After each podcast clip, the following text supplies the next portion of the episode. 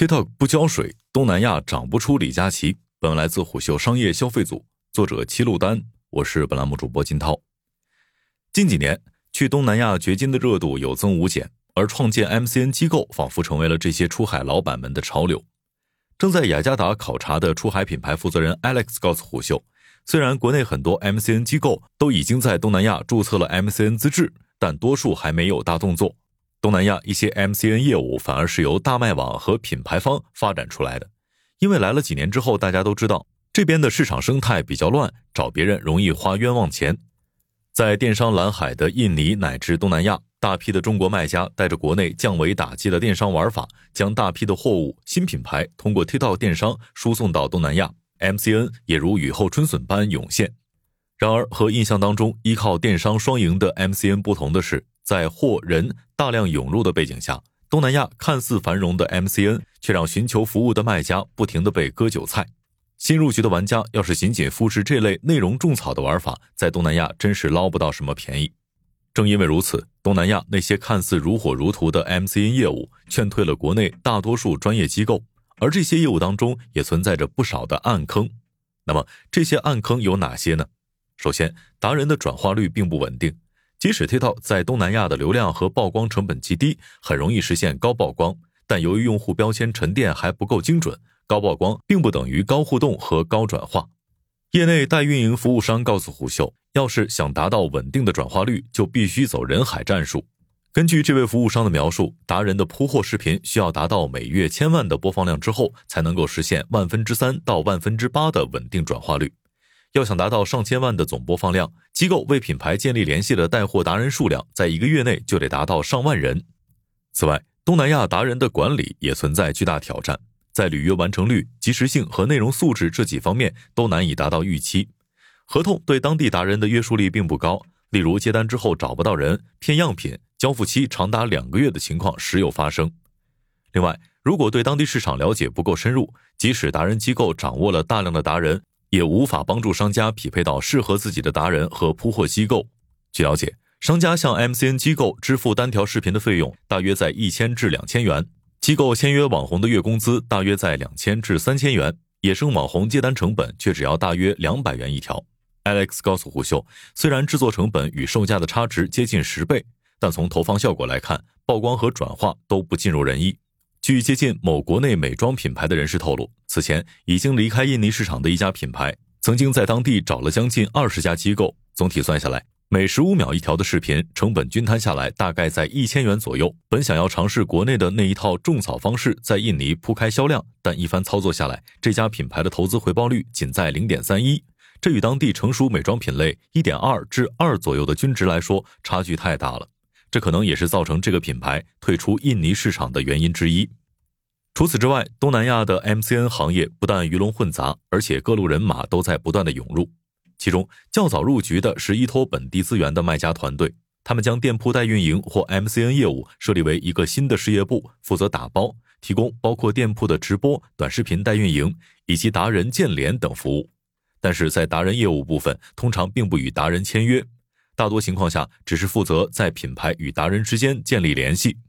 还有一些商家的 MCN 业务都没有明确的盈利目标，只是挂着牌。Alex 告诉胡秀，这种 MCN 的业务重心主要就是消化掉自己集装箱每天运来的货物。可是那些具备卖家背景的 MCN 常常扰乱 MCN 的排名榜单。比如斋月前后是东南亚节日消费的好时机，往往会有大批的货物需要清销。这类卖家就会阶段性的投大量的广告，缩减定价利率，来消除掉现有库存，而他们注册的 MCN 可能也随之一下子就冲到了榜单前几名。因此，在业内看来，当地的 MCN 行业整体水分都很大。曾经榜上有名的机构，现在也基本上重新洗牌了。所以，想要挑选一家信得过的服务机构，更多还得依靠经验和人际关系。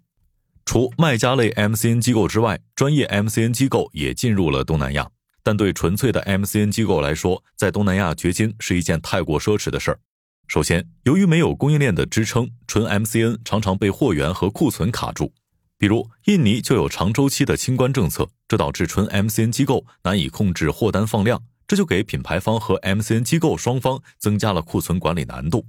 此外，东南亚市场的规模也决定了纯 MCN 机构的收入远远比不上国内。滴答狗数据的黄伟强曾经告诉胡秀，有时在 TikTok 上投流五十万，就可以把一个国家内这个品类的 TikTok 受众全部都覆盖一遍。从一个角度来说，成本低是好事儿，但这也就意味着单个国家市场的天花板不高。对于在国内已经有一定规模的 MCN 来说，增长点可能有限。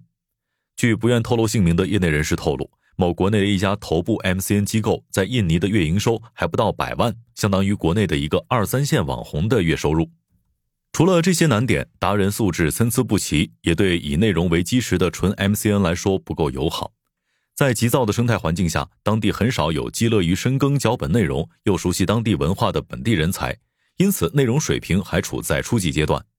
达人承接的业务绝大多数也是以短视频带货为主。直播和其他的形式非常少，这也从侧面说明了内容电商在现阶段的想象空间十分的有限。